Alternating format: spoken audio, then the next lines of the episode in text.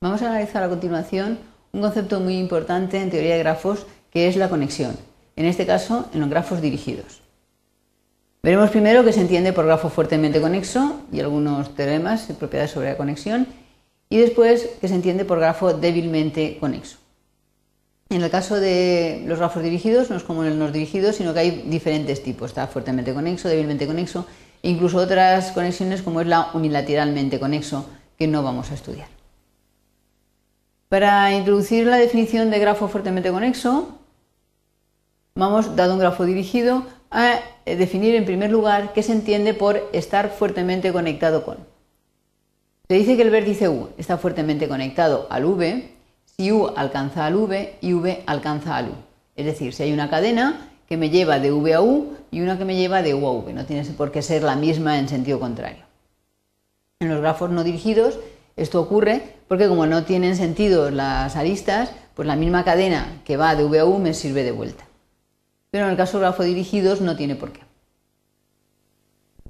La relación estar fuertemente conectado es una relación binaria en V por V y más exactamente es una relación binaria de equivalencia. Es decir, es una relación reflexiva, simétrica y transitiva. Como toda relación binaria de equivalencia, da lugar a clases de equivalencia. Llamaremos componente fuertemente conexa a todo su grafo inducido por los vértices de una de estas clases de equivalencia. En el caso de que haya una única componente fuertemente conexa, entonces el grafo se llama fuertemente conexo. Vamos a ver eh, sobre este ejemplo cuáles son exactamente las componentes fuertemente conexas, si el grafo es fuertemente conexo o no. Para ello vamos a empezar viendo las clases de equivalencia tenemos que ver qué vértices alcanzan a quién de forma recíproca, U a V y V a U. Entonces, por ejemplo, cogemos el vértice V1. Desde V1 podemos llegar a V4 y desde V4 yo puedo llegar a V1. Luego V1 y V4 están en la misma componente.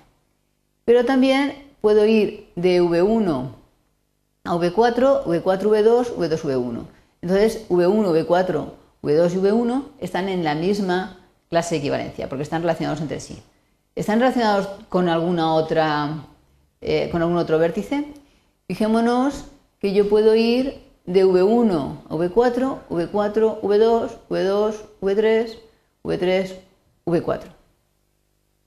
Entonces, el 1, 2, 3 y 4 se alcanzan mutuamente. Puedo ir de cualquiera de estos a cualquiera de estos sin ningún problema.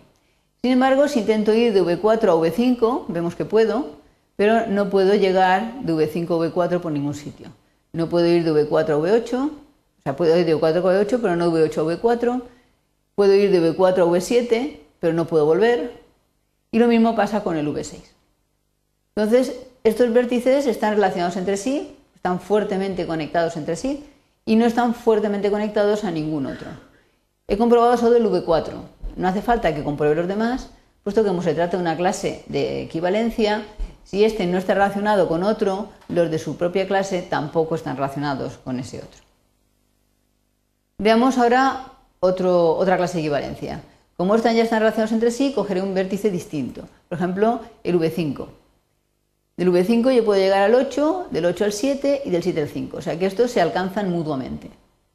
¿Alcanzan alguno más?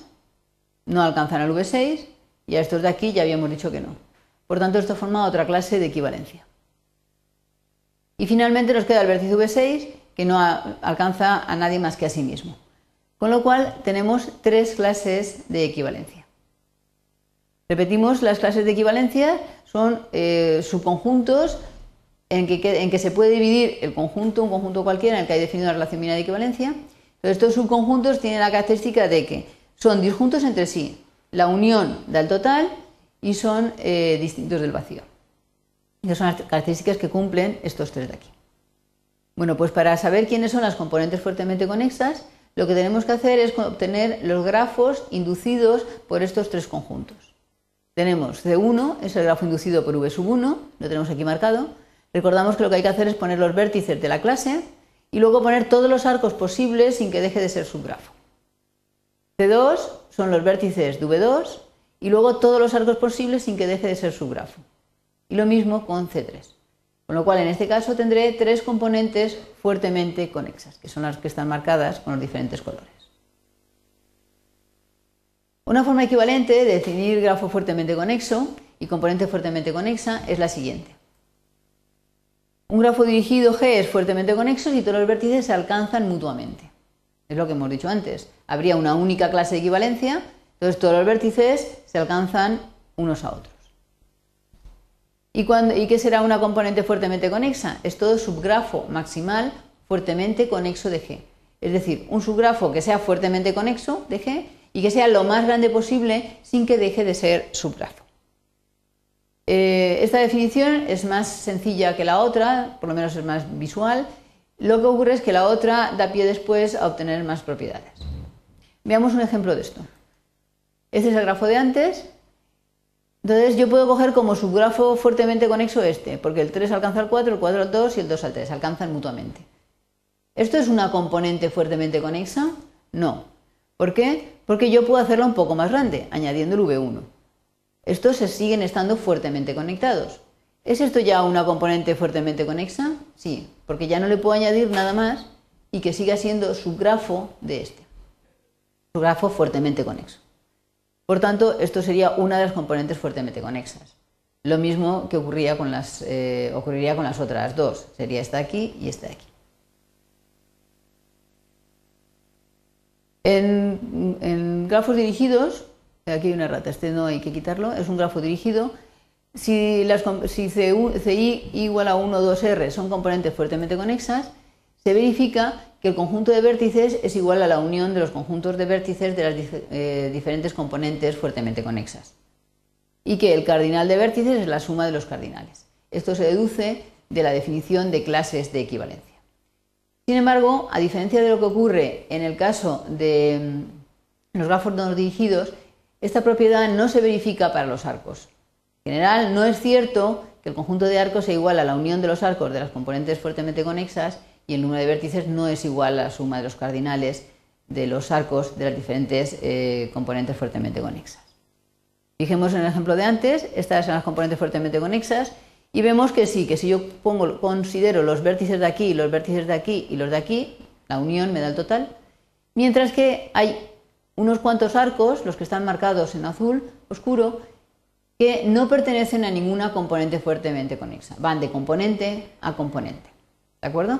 Entonces, a, diferencia de lo que ocurre en los grafos no dirigidos, eh, los grafos no dirigidos eh, estaban aislados unos trozos de otro, mientras que las componentes están unidas o pueden estar unidas por arcos.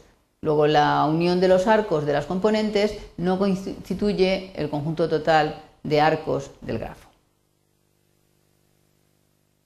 El otro teorema que tenemos nos indica que el número de arcos es mayor o igual que el número de vértices del grafo suponiendo que el grafo sea fuertemente conexo. Veamos ahora la débil conexión. Dado un grafo dirigido, se dice que el vértice U está débilmente conectado al V si U y V están conectados en el grafo subyacente G barra, es decir, si están eh, conectados en el grafo que queda después de eliminar las, eh, las puntas de flecha de la representación gráfica. Esta relación también es binaria de equivalencia, con lo cual da lugar, como antes, a componentes débilmente conexas, utilizando los grafos inducidos. Lo que ocurre es que es más cómodo definirlo, en vez de como subgrafo inducido, como todo subgrafo tal que su subyacente sea componente conexa en G barra. Ahora veremos esta definición mejor con un ejemplo.